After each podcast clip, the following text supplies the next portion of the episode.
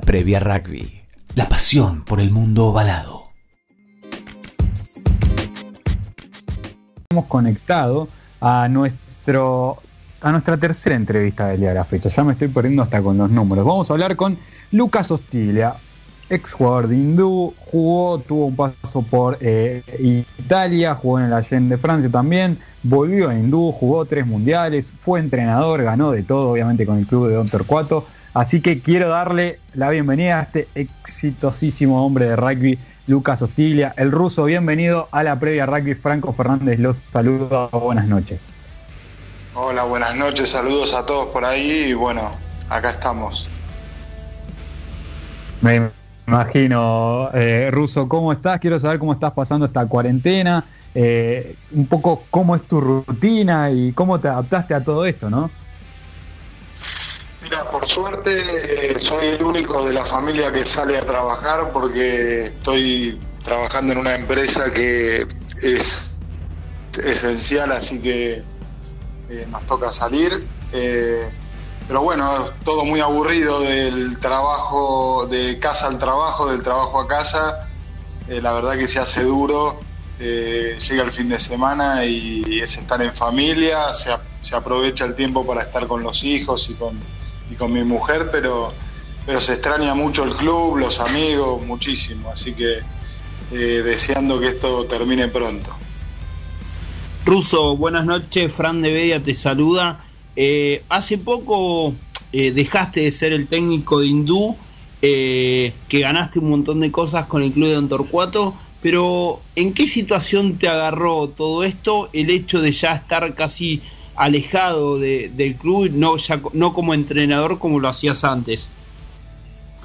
Mira, justamente este año lo había, había pensado dar un paso al costado, va, tomarme un año de descanso, de justo nació mi, mi cuarto hijo, mujer, eh, y dije es, es, un momento como para dar una mano en casa y uno, uno es muy exigente y martes, jueves, sábado es mucho tiempo que se le roba a la familia, así que por ese lado tenía pensado este año dejar y igualmente tocó este tema de la pandemia, así que también se paró todo, así que por ahí el año que viene ya retome eh, sin perderme nada, porque seguramente seguramente el año que viene ya esté colaborando en alguna parte del club.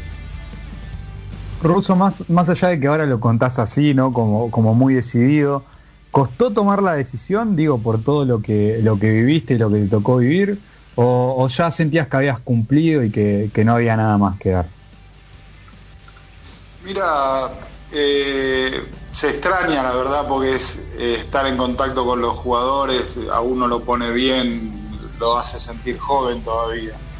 Eh, pero también van subiendo otros chicos que dejaron y, Juan y Gautier, Pablito Gena, hay tipos que también vienen haciendo un buen laburo en el club y también hay que dar paso a otra gente.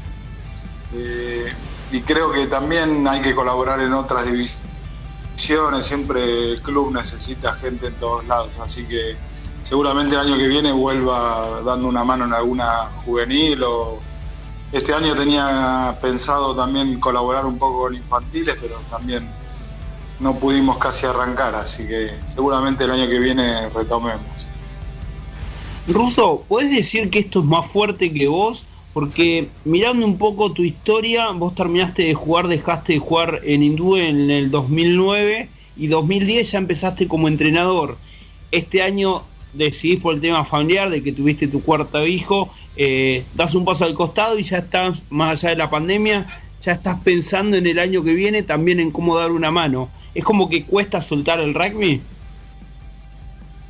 Totalmente, cuesta, es lo que nos gusta, lo que nos apasiona y, es nuestra forma también de socializarnos con, los amigos y con el club, así que creo que si uno se aleja mucho, como que vuelve al club y se siente que le falta algo, le falta, no encuentra el lugar. Me lo dice la, gente que, le pasó lo mismo también, que dejó por un tiempo la verdad que no encuentra el lugar en el club, así que seguramente no, no tarde en volver a, colaborar en alguna división. Me gustó mucho lo que dijiste de, bueno, también un poco de dar paso, ¿no? Que fue un poco lo que hizo eh, Martínez y los hermanos Pulido con, vos y con, y, con Fernández Miranda, ¿no? En su momento, ahí en el 2010. Eh, es algo que, se tiene que dar, ¿no? Inexorablemente, el darle paso a, los que vienen, ¿no? Sí, totalmente. Y creo que también para los jugadores es un poco también cambiar el, eh, la voz que escuchás todo el tiempo. Por ahí uno se cansa también de escuchar siempre a la misma persona. Igualmente la línea de lo que eh, queremos para el club y lo que queremos para los equipos del club las tenemos todos en la cabeza, así que no, no es que va a cambiar mucho si viene uno u otro, pero, pero sí creo que eso de, escuchar otra voz, de escuchar otro, otro estilo también le hace bien a los jugadores, también le nutre a los jugadores, así que está bueno ir variando. Russo, está, está bueno eso que decís de la línea, ¿no? Que bueno, sabemos que Hindú es un club que tiene una línea eh, que se cumple a rajatabla. Eh, pero bueno, ¿cómo fue en su momento ese cambio, ¿no? El agarrar un hindú que, era tetracampeón, que tiene una forma de hacer las cosas. ¿Tenías alguna presión o vos como decías, bueno, sigo esta línea y sé que voy a estar bien? No, no, presión la verdad que nunca sentimos. Creo que ninguno de que agarra la, primera o, eh, realmente sentimos el compromiso, sí, de dar el máximo, pero al mismo tiempo de pasarla bien, de ir a, disfrutar de, hacer lo que nos, lo, que nos gusta. ¿no? Eh, creo que no, no, hay presión más que, tratar de dar el máximo y disfrutar. Eso sí, eh, lo hablamos siempre y, también se lo decimos a los jugadores que entrenan divisiones que también le pongan hincapié en eso, ¿no? de que siempre lo primordial sea ir a disfrutar al club. Y en ese primordial, ¿hay lugar para dar tu impronta, tu pensamiento, lo que vos querés para tus equipos? Sí, sin duda. no hay, hay bajada de línea de, lo que es el estilo del club, pero después eh, de cómo transmitirlo, de eso va de cada uno, de cómo, de qué ejercicios hacer, eh, eso ya es la impronta que le meta cada uno. Bien, Ruso, te quiero llevar un poco, no sé si te gusta mucho hablar del pasado, pero te quiero llevar un poco a, tus comienzos, ¿no? a empezar a repasar toda la extensa carrera que tenés en el rugby. Eh, corregime si estoy mal, como siempre lo digo, debutaste en el 94, ¿no? En, en la primera. Exactamente, sí, contra Atlético Rosario en Hindú. Debutaste en el 94, eh, jugaste cinco años, obviamente, en la primera y te llega la chance de tu primer mundial. ¿Cómo fue ese momento para vos? Eh, ¿Cómo lo viviste? Sobre todo porque es un mundial dentro de los históricos para nosotros, ¿no? Y bueno, se me dio medio de sorpresa porque yo no venía eh, en el proceso del seleccionado en la previa, digamos, del mundial eh, me sumé ese mismo año del Mundial al seleccionado. Debuté ese mismo año en el 99, creo que con Gales en cancha de perro. En junio más o menos, ¿no? sí, sí, sí. Así que, y ahí enseguida hubo una gira y me subieron y, y se fueron dando las cosas. Pero la verdad que no, no era algo que lo tenía en la cabeza como tan pronto que me llegara una chance de jugar en los Pumas y mucho menos de, ir a un mundial. Así que fue, fue muy lindo y fue, como te digo, sorprendente, porque no, no, me lo esperaba. No te esperabas, fue sorprendente, pero ¿qué tuvo en pasado ya el tiempo en lo personal ese 1999, ese Gales 1999 para vos? Eh, fue muy lindo, me tocó ir con muchos muy amigos míos de, mi club, con Nico Fernández Miranda, con Manasa, con, con Gonza Quesada, con Martín Celso, tipos que había compartido mucho en mi club y, llegar a un mundial y compartir eso, la verdad que fue, fue increíble. Y en un lugar donde el rugby se vive con una pasión, eh, Gales la verdad que, que, es un lugar increíble para un mundial, creo que fue soñado poder debutar en un mundial y con justamente contra Gales de, local, así que fue, fue increíble, la verdad que fue, fue un lindo recuerdo. me acuerdo, perdóname Fran, eh, me acuerdo de ese 23 a 18, ese primero de octubre de 1999, yo tuve la suerte de estar en ese estadio, en el Millennium de Cardiff, así que sé lo que, lo que vivieron en ese momento y fue un puntapié muy grande para después lo que fue la historia del rugby argentino. Estamos hablando con Lucas Hostilia, eh, ex entrenador de Hindú, ex Puma, claramente. Y Russo, yo te quiero preguntar eh, más que nada sobre tus vivencias, ¿no? Porque esa generación de Pumas es una generación muy luchadora, ¿no? Que, no me gusta usar la palabra, pero muy sufrida también. La pelearon muchísimo siempre para llegar a, a esos mundiales, llegar a donde llegaron nunca se llegaba tranquilo, siempre había una problemática, ¿no? Eh, ¿Eso los marcó también a ustedes? ¿Los hizo más fuertes? Y yo, como te digo, me, me sumé al final, pero sí fue un grupo que vino peleándola. Eh, mucho cambio. Me acuerdo de ese año 99, cambiaron entrenadores a, a una semana de empezar el Mundial siempre era muy complicado todo. Sí, pero, para el 2007 también, ¿no? Eh, también tenían sus temas, es como que siempre había un tema. Eh, sí, y bueno, somos así un poco los argentinos, siempre en la adversidad nos hacemos un poquito más fuertes. Que eso también, creo que es algo que también te va formando y te va haciendo, te va haciendo un poquito más, más duro para esos momentos complicados. Pero sí, como decís, eh, Creo que en el 2007 igualmente tuvimos una preparación especial. Eh, era un grupo que ya venía con un mundial del 2003 que, que no nos había ido bien, pero se mantuvo más o menos la, misma base, así que eh, era un equipo con experiencia y ya y con una buena preparación para el 2007. La, la verdad nos preparamos muy bien para, para llegar a explotar al, ahí a septiembre del 2007, así que creo que, fue un buen, un buen cierre ahí. Russo, venimos hablando hace un tiempo con varios jugadores del 2007 y 2011 también. Todos nombran mucho, muy fuerte el recuerdo de Pensacola. ¿Qué es lo que tiene Pensacola para un jugador de los Pumas que tanto marcó? Y por lo menos yo y, creo que la mayoría no estaba acostumbrado a un entrenamiento así de tan tan tan personalizado, ¿no? Cada uno tenía su su su no sé, el peso que tenía que tener, lo que tenías que desayunar, el, no sé, la, porción de yo me acuerdo que yo era de los más livianos y, me querían hacer subir de peso y, me tocaba por ahí desayunar garbanzo, eh, eh, un pedazo de pollo.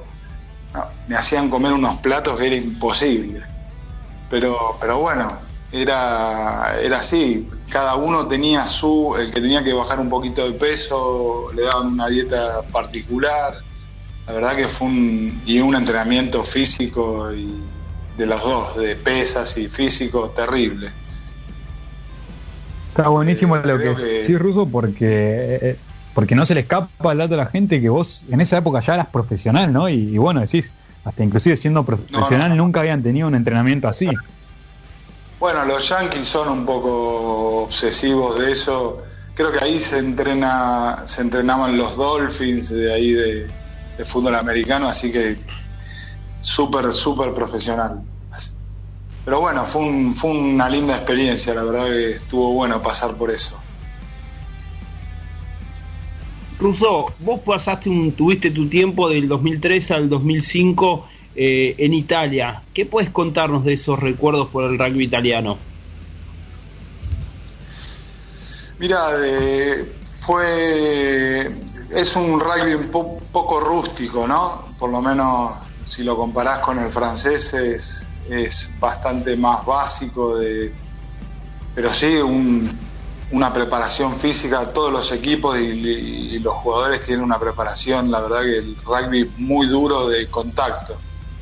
No, no así de juego, los partidos son más cortados, no es por ahí la dinámica que tiene un partido del rugby francés, pero, pero sí, físicamente están súper entrenados y, son muy duros.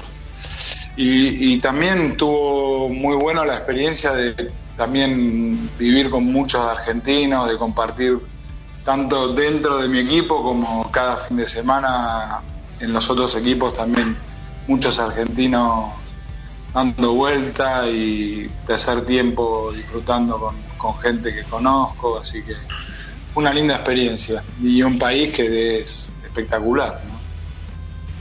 ¿no? es un rugby que, siempre recibe con los brazos abiertos a los argentinos, ¿no? Por ejemplo, recién hablábamos con Ramiro Finco, que ahora está ya jugando en Vidana Rugby. Eh, Italia es, una plaza que, siempre recibe bien a los argentinos y que muchos argentinos eligen por, por hacer sus primeras armas profesionales de alguna manera ahí, ¿no? Sí, la verdad que...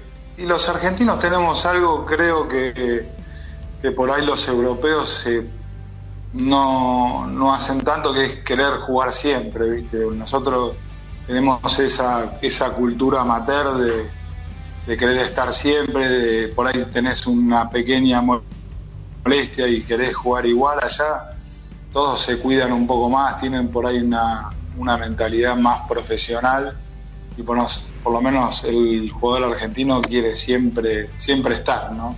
Eso por ahí nos marca una diferencia con el resto que, ellos lo, valoran, lo valoran mucho.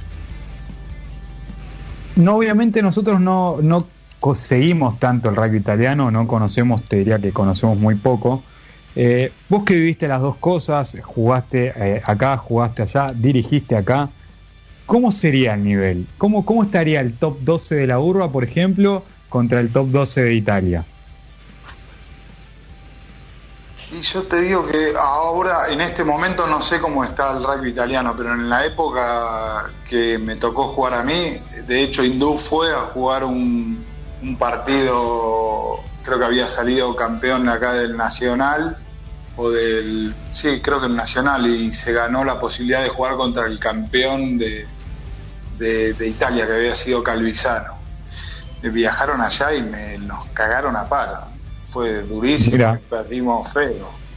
Así que tienen una preparación, hay muchos jugadores de selección, así que es duro. Es, como te digo, físico, es mucho más físico. Por ahí hay jugadores no tan dúctiles, pero, pero por ahí con el rigor de, de los fósforos y eso después te ganan un partido. Si, tú, si te dan la posibilidad de ir a entrenar allá, ¿irías? ¿A dónde? ¿A Italia? A Italia, por ejemplo. Y hoy con familia y todo muy instalado acá es complicado, pero uno siempre, no sé si sueña o, se ilusiona con volver a esos lugares tan lindos que, que nos tocaron. Yo me tocó ir con mi mujer también en ese, en ese momento, era mi novia, y la verdad que pasamos viajamos, disfrutamos de Italia, que es lugar espectacular. Sí, por ahí soñamos con algún día volver, pero es más un sueño que una realidad. Ya con cuatro hijos estamos demasiado instalados acá. Sí, pero Ruso, por ahí cuando, claro, por ahí cuando los chicos sean más grandes, podés ir tranquilamente. sí, puede ser, no lo descarto. Así que si están escuchando, no lo descarto. Está perfecto. Eh, y, contame un poco de, tu paso por Francia, ¿no? Que, te tocó también jugar ahí en Francia, obviamente un rugby bien distinto. ¿Cómo, cómo lo viviste? ¿Cómo te adaptaste a eso? Porque es un salto grande el que diste. ¿eh? Sí, bueno, me tocó. Yo en, realidad iba, iba a ir a. ¿Cómo se llama? Ahora no me sale el nombre. Iba a ir a otro club. A Perpignan iba a ir Ah, había hecho ok. firmado un precontrato y justo tuve una lesión en la rodilla y, y me bajaron el contrato. Quedé ese, esa mitad de año, me volví acá para hacer toda la rehabilitación y me salió la de irme como joker medical, viste, cuando hay un, un jugador le, Sí, un lesionado. como para, para reemplazarlo en ese bueno me tocó ir pues se lesionó Libremont que estaba eh, ahí en Allen de tercera línea y me tocó ir a suplantarlo ahí en el momento que estaba lesionado.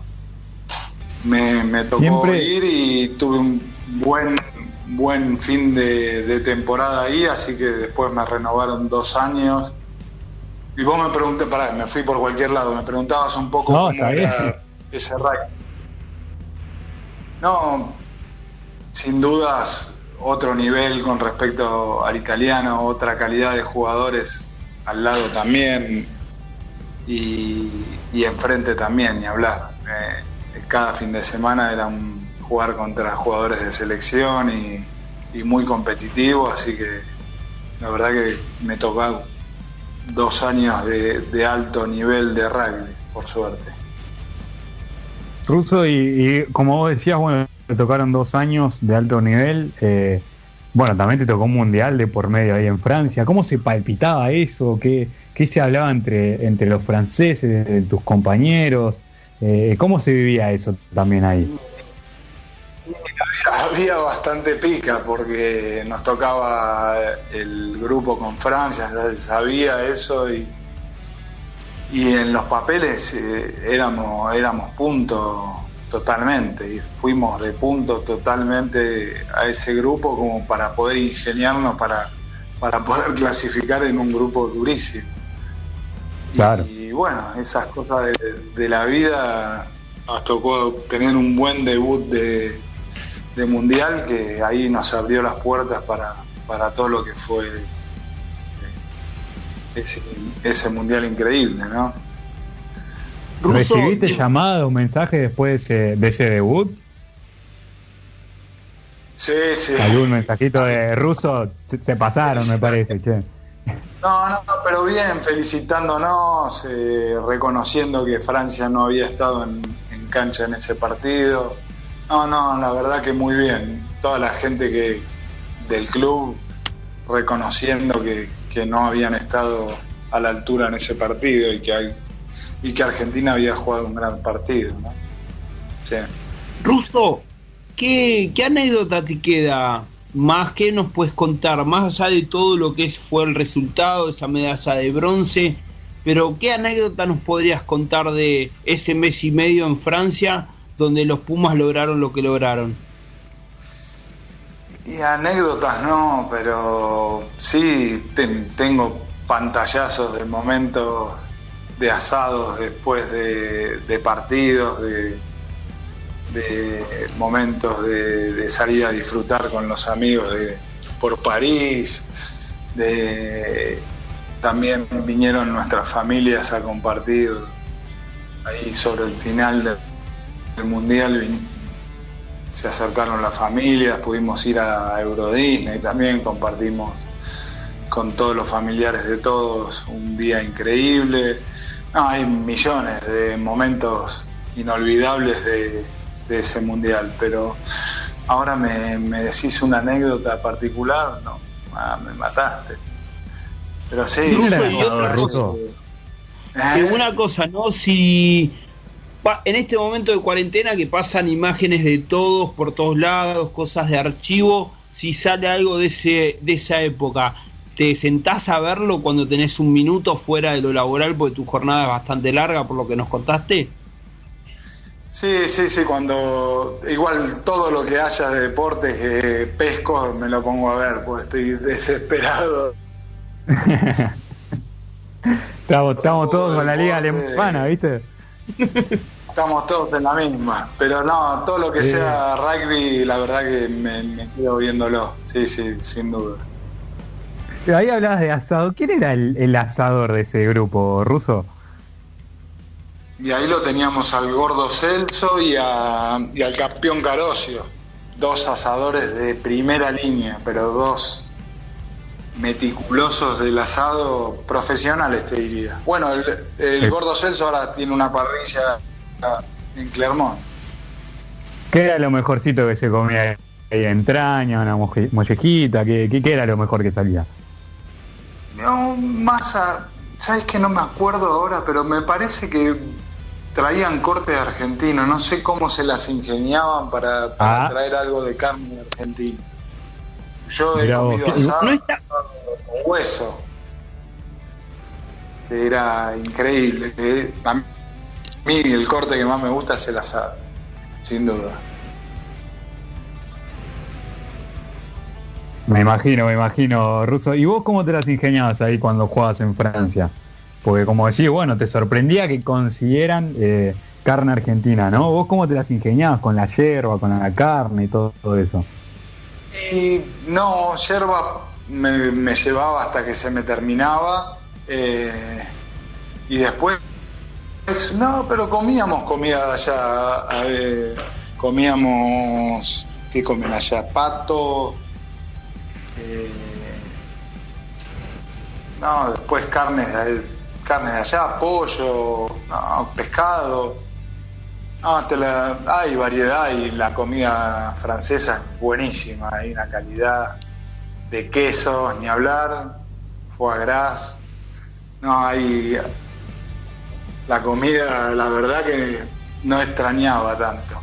Extrañaba sí por ahí como un buen corte nuestro, sí, pero comí, se comía muy bien en Francia. Decís extrañar y extrañabas en esa época a Hindú que volviste en el 2008 y en el 2009, tu último año, eh, fuiste campeón y ya después te retiraste.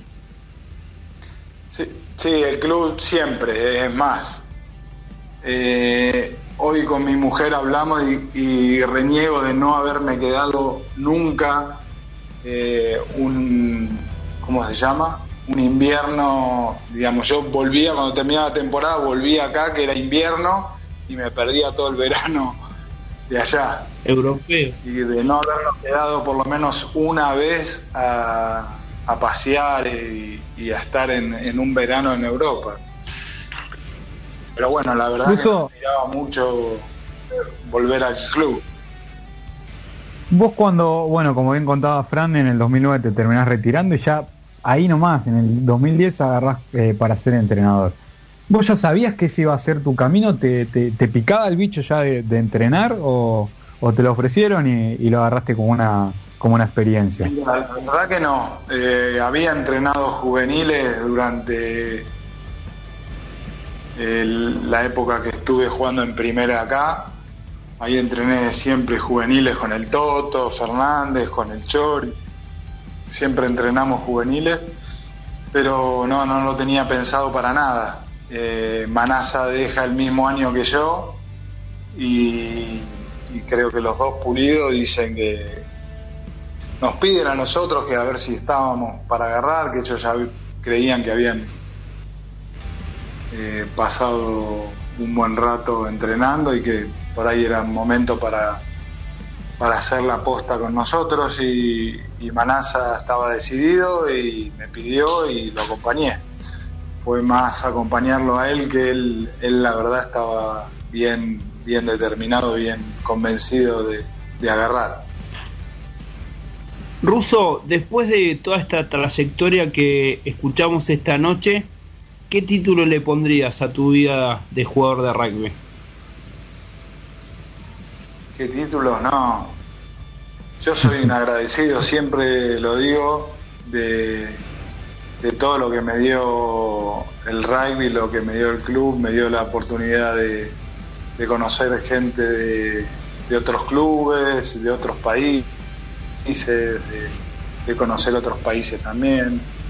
Así que yo no tengo más que agradecerle y, trato de, lo que me quede de, de recorrido devolverle, porque es mucho lo que me dio y mucho lo que tengo para devolver, así que espero que me quede bastante carretel como para, para seguir devolviéndole al club sobre todo y al rugby en general.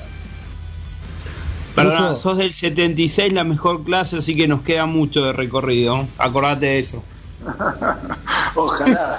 Te digo que el, cuerpo lo tengo muy, muy baqueteado, pero, pero la cabeza está bien.